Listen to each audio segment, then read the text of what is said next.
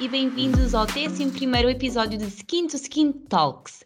Fizemos uma pequena pausa para as nossas merecidas férias, mas estamos de volta, cheios de energia para a reta final desta primeira temporada de Skin to Skin Talks.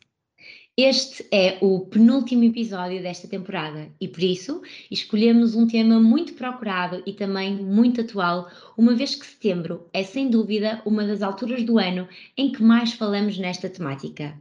Hoje vamos explorar o tema das problemáticas capilares, com particular destaque para a queda de cabelo. Ao longo deste episódio, vamos aproveitar para diferenciar a queda e falta de densidade, que são dois conceitos que podem parecer semelhantes, mas de origem diferente e que geralmente causam algumas dúvidas nos nossos consumidores.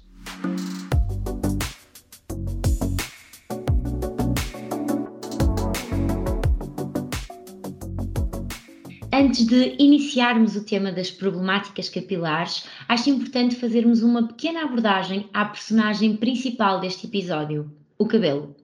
Apesar de não ter uma função fisiológica vital, o cabelo é alvo de vários estudos psicossociais associados à noção de beleza, aparência, confiança, autoestima e até sensualidade. Exatamente por este motivo, o cabelo tem sido estudado de forma detalhada, bem como os processos e patologias que estão associados a este elemento. A título de curiosidade, deixo três tópicos interessantes sobre o cabelo. Primeiro, o couro cabeludo é composto por 100 mil a 150 mil cabelos. Segundo tópico, a nossa cabeleira renova-se naturalmente ao longo da vida, ou seja, cada cabelo cresce, cai e renasce novamente. Este ciclo de cresce, cai e volta a nascer é independente de cada cabelo. Isto quer dizer que cada fio tem o seu próprio ciclo. Terceiro e último título de curiosidade que vos deixo. Perdemos entre 50 a 100 cabelos por dia dentro do processo normal de renovação da cabeleira. Dentro destas curiosidades que a Sara acabou de abordar, acabamos por tocar num ponto muito importante para o desenrolar deste episódio. Quando mencionamos que durante a nossa vida os cabelos nascem, caem e voltam a nascer, estamos a falar do ciclo de vida capilar. Ou seja, o desenvolvimento do cabelo é de natureza cíclica, caracterizado por fases de crescimento, de regressão e de regeneração. Exatamente. E dentro deste ciclo falamos essencialmente de três fases. Vamos apontar. Primeira, fase anagénica, que corresponde à fase de crescimento do cabelo. A segunda fase designa-se por fase catagénica, também conhecida como fase de regressão. E a última fase, fase telogénica, que se traduz numa fase de queda. Apesar destas diferentes fases que todos os nossos cabelos atravessam, a cabeleira mantém uma densidade visível constante, excepto, obviamente, nos casos patológicos. Isto deve-se ao facto de o ciclo de cada cabelo ser independente um dos outros. Os cabelos não caem todos ao mesmo tempo.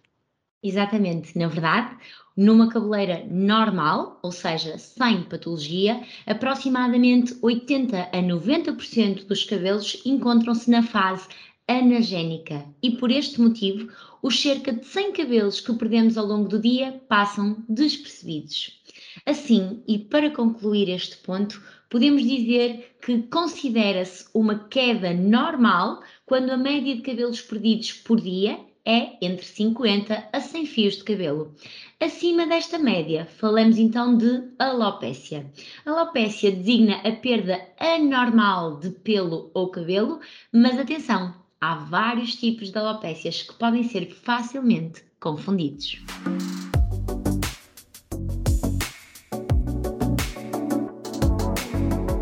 Queríamos agora falar de duas problemáticas capilares muito frequentes e que, na verdade, são muitas vezes confundidas, apesar de apresentarem causas diferentes.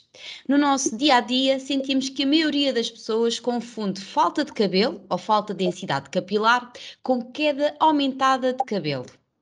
A verdade é que uma queda acentuada e persistente de cabelo levará, inevitavelmente, a uma diminuição da densidade capilar.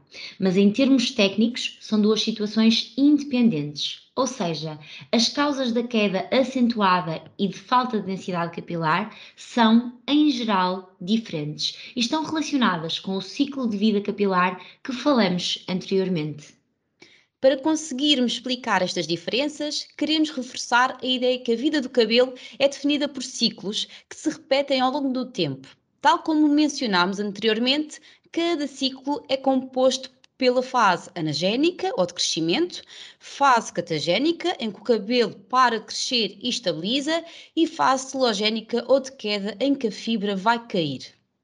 Entre dois ciclos, o bulbo capilar atravessa uma fase de inatividade, uma espécie de hibernação em que o bulbo suspende a sua atividade e permanece vazio, até iniciar uma nova fase de crescimento e dar origem a um novo cabelo. Há alguns autores que designam esta quarta fase como fase de repouso ou de latência. Quanto mais prolongada for esta quarta fase, maior é o número de bulbos vazios. A cabeleira empobrece e o couro cabeludo torna-se mais visível. As alterações no ciclo de vida do cabelo podem originar duas problemáticas que, embora semelhantes no resultado que produzem, têm causas distintas. A primeira forma de desregulação é a intensificação da queda de cabelo. Esta desregulação pode estar relacionada com inúmeras causas, bem como a fatores ambientais, podendo estar relacionada e associada a uma rigidificação da bainha de colagênio que serve de suporte à fibra capilar.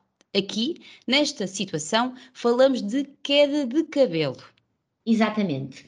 A segunda forma de desregulação é a diminuição do crescimento capilar.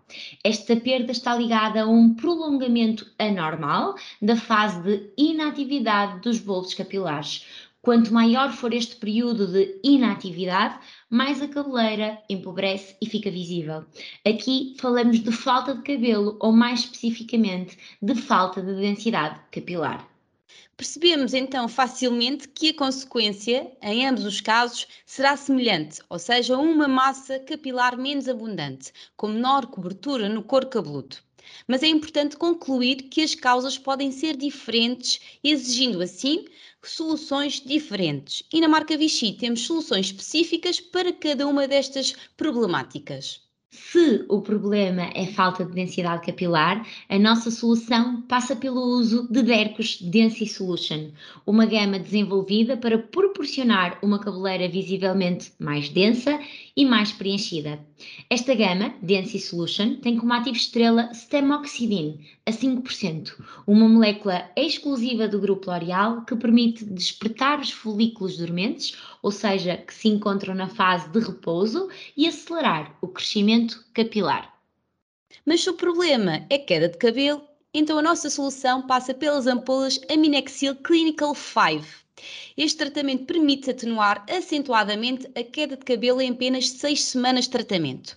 Estimula a microcirculação, diminui os desequilíbrios do corpo cabeludo e aumenta a resistência do cabelo. Importante referir também que neste tratamento anti-queda existem ampolas anti-queda para mulher e para homem, tendo assim em conta as características principais de cada tipo de queda. E para concluir, queremos ainda reforçar que estes são apenas exemplos de alguns tratamentos. No entanto, a nossa recomendação principal é, em primeiro lugar, compreender a causa da sua alopécia ou queda de cabelo acentuada. E por isso, o mais importante é marcar uma consulta com o seu dermatologista.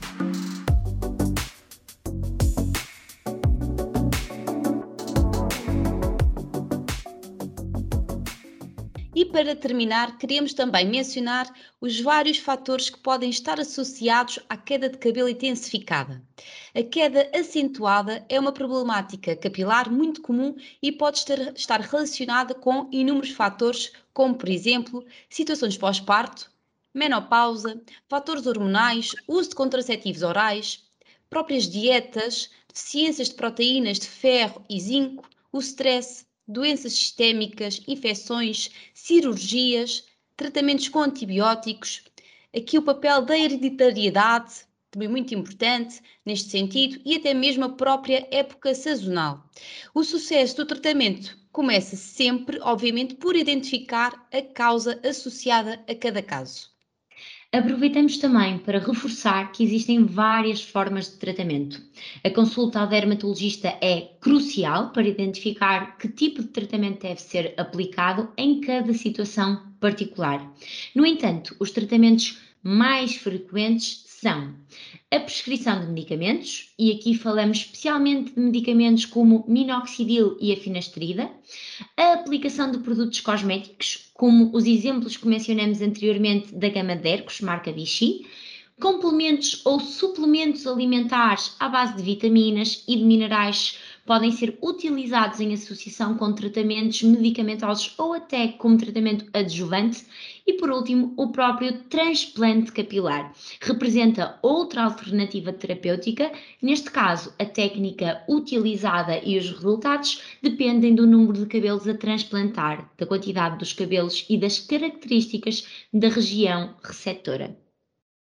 Para concluir e para terminarmos, neste episódio falamos essencialmente queda de cabelo intensificada e falta de massa capilar. Mas, claro, existem outros tipos de problemáticas como caspa, dermatite seborreica, psoríase ou até simplesmente um couro cabeludo oleoso. Deixamos estas problemáticas para explorar no outro episódio. Aproveitamos para pedir as vossas sugestões. Que temas gostavam de ouvir na próxima temporada?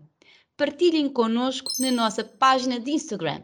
E assim chegamos ao fim do 11 episódio de Skin to Skin Talks.